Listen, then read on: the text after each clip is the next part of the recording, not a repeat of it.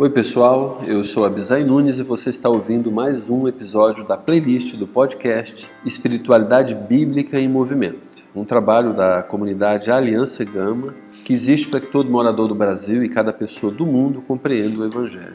Nós acreditamos que sempre devemos nos orientar pela Bíblia e ter grande temor a Deus para que o Espírito Santo nos conceda sabedoria ao ler Sua palavra. O episódio de hoje é Por que você não deveria beber? Há um bom número de cristãos no mundo que não enxerga problemas em ele beber um vinho, uma cerveja ou até um uísque e algumas outras bebidas alcoólicas. Eles, por vezes, só apresentam restrições para o ambiente onde se sentem em liberdade para beber.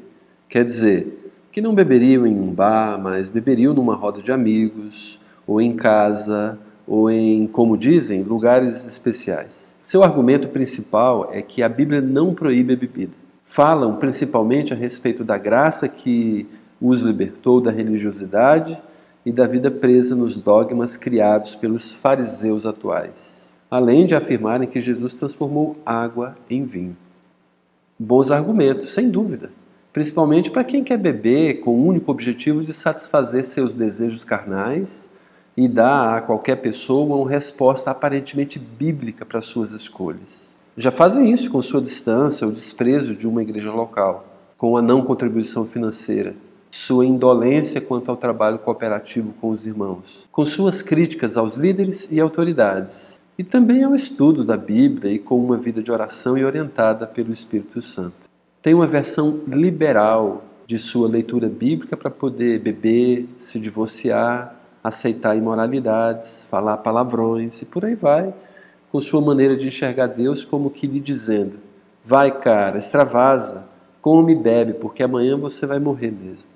Há uma série de argumentos que devemos levar em conta sobre esse assunto e quero apontar três: o argumento social, o argumento do bom senso e, por fim, o argumento bíblico, que muitos afirmam não existir. Primeiro, o argumento social. Ele serve para qualquer pessoa, não apenas para o cristão. A bebida faz mais mal do que bem, não é verdade? Com a ideia tola de que um bom vinho faz bem para o coração, muita gente celebra o vinho como um elixir. Além de ser uma informação questionável, isso se torna apenas uma boa desculpa para beber. O famoso resveratrol, que há no vinho tinto, tem sido alistado como uma substância que faz muito bem à saúde do corpo, não apenas do coração.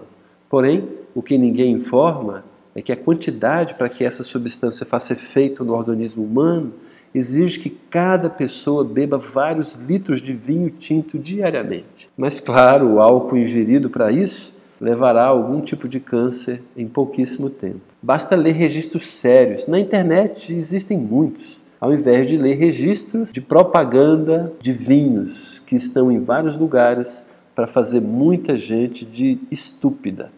A OMS, olha só, a OMS aponta um número extraordinário de mortes anualmente vinculadas ao uso do álcool. São mais de 1 milhão e 800 mil mortes diretamente vinculadas a ele. Quer ter uma ideia melhor? Então anote em sua memória. Há quase 4 mortes por minuto por conta direta do álcool.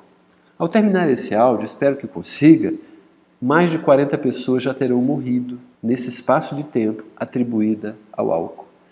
O álcool é a porta de entrada da maioria das drogas pesadas que circulam por nossas cidades. E também seria justo aplicar mais culpa ao uso do álcool pelas mortes relacionadas às drogas, como crack e outros, por exemplo. No Brasil, é muito difícil encontrar uma família que não tenha alguém que se atrapalhou na vida pelo uso do álcool. O álcool é um problema familiar. Interessante que o cigarro é bem mais combatido que a bebida, mas não desgraça uma família como faz o álcool. Certamente, se você é dos que bebe socialmente, deve estar pensando agora: eu sou diferente. Na verdade, você está dizendo o mesmo que os demais dizem e diziam.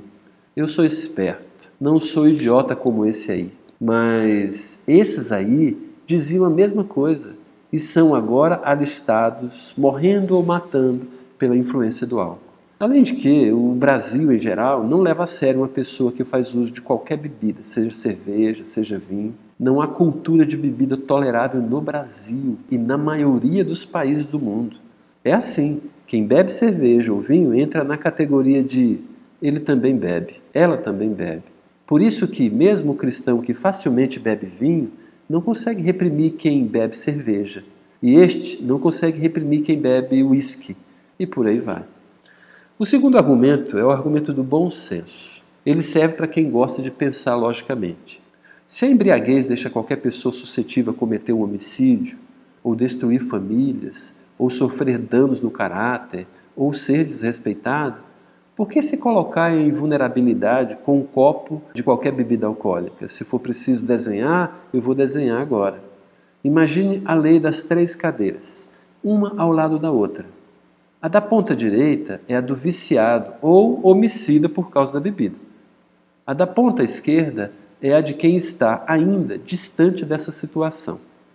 A cadeira do meio é quem está enamorando e mais perto da cadeira da direita. Em qual cadeira está a segurança? Não é a do meio. Quem está mais longe de fazer uma besteira? Então, manter distância é a atitude mais sensata. Também vale dizer da herança que passamos a quem nos segue, sejam filhos ou outras pessoas que nos observam. O que é mais seguro para o seu filho? Beber moderadamente ou não beber? Observe por quantas gerações vão os viciados, pais, filhos, netos. Devemos responder sinceramente a razão pela qual apenas um copo de cerveja, ou menos que uma taça de vinho, nos desabilita a dirigir por seus efeitos no organismo, conforme diz a lei de trânsito. Por que isso? Será que podemos ser tão idiotas de achar que uma lei tão objetiva assim não tem nada para nos dizer? A razão é simples: uma taça de vinho nos retira parte do discernimento que é necessário para tomadas de decisão e o senso de correr risco. Mas quem bebe sempre vai dizer que com ele é diferente dos 1 milhão e 800 mil por ano. Agora, levante o dedo quem precisa beber. Quem precisa beber? Por que beber? Responda sinceramente a isso e avalie se não há uma possível idolatria em sua atitude de beber ou não beber. Quais os efeitos? Para onde isso leva? Existe realmente uma necessidade de você beber? Não há outra bebida não alcoólica que poderia lhe refrescar, lhe acalmar ou alguma coisa assim? Terceiro argumento é o argumento bíblico. Ele serve para quem entende que a Bíblia deve ser o seu padrão de conduta. Dentre tantas orientações bíblicas contra a bebida, há uma, creio eu, bem mais contundente que as demais. E eu a deixarei para o final. A Bíblia diz em Provérbios 21 que a bebida altera o que a pessoa pensa de si. Em Provérbios 31 afirma que a pessoa séria e com responsabilidades não deve beber vinho. Isso é confirmado por Paulo quando orienta Timóteo e Tito na escolha de líderes da igreja. Ele diz aos jovens pastores que os ministros não podem ser paroinos, que quer dizer perto do vinho ou ao lado do vinho. Em Oséias 4:11 declara que qualquer tipo de vinho, fraco ou forte, tira o entendimento e se assemelha à sensualidade, à fornicação. Paulo diz em Efésios 5,18 que o cristão, ao invés de beber vinho, deveria procurar ser cheio do Espírito. Eu sei que o primeiro milagre de Jesus foi transformar água em vinho e que Paulo disse a Timóteo para beber vinho por causa das suas enfermidades. Que a Bíblia não proíbe a bebida alcoólica. Claro que devemos ser honestos quanto a estas afirmações. Mas vejam, mesmo que a Bíblia não proibisse uma bebida alcoólica, deveríamos aceitar pelo mesmo argumento que temos a opção de fumar ou experimentar socialmente qualquer coisa. Porque muitas não são proibidas pela Bíblia alistadamente. É proibido fumar, é proibido isso ou aquilo outro. O fato de Timóteo não querer beber vinho por causa de suas enfermidades já nos diz o que ele pensava sobre o vinho. E Paulo o orienta a usar, vejam só, usar um pouco de vinho, nos dizendo que era tão somente para uso medicinal. E hoje, nem de longe, se justifica beber vinho com esse caráter. Quando Jesus transformou água em vinho, nos demonstra que o vinho daquela época era provavelmente a única bebida para se sociabilizar, certamente com pouca fermentação e baixíssimo teor alcoólico.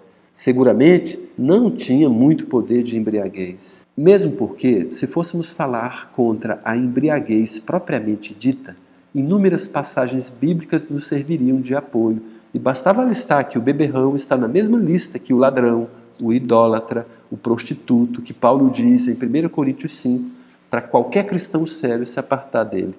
Mas temos algo na Bíblia que chama muito mais atenção. Paulo começa um assunto afirmando: todas as coisas me são lícitas, mas nem todas me convêm. Fala sobre como as pessoas podem ser edificadas ou atrapalhadas com a vida da gente. E por fim encerra com: Portanto, quer comais, quer bebais, ou façais outra coisa qualquer, fazei tudo para a glória de Deus. 1 Coríntios 10.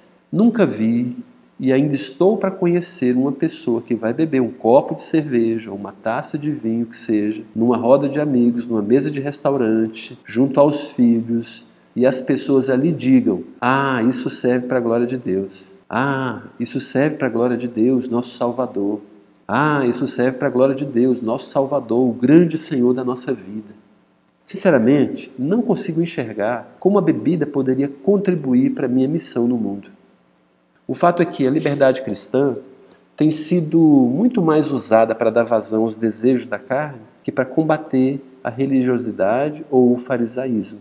Esse pessoal seria mais honesto, afirmando que bebe porque precisam beber, porque querem satisfazer seu coração, porque preferem a bebida ao bom testemunho e ao bom senso, porque não querem prestar contas a ninguém, porque mandam na própria vida.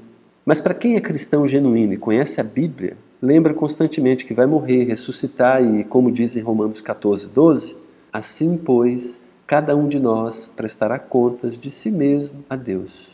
Que Jesus abençoe sua mente, seu coração e faça as melhores escolhas. Não deixe de ouvir os outros podcasts dessa série. Terminamos mais um podcast. Apreciamos a sua atenção.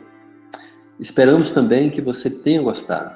Se sim, ouça os outros podcasts e nos siga nas redes sociais para se manter atualizado do que está acontecendo em nossa comunidade cristã.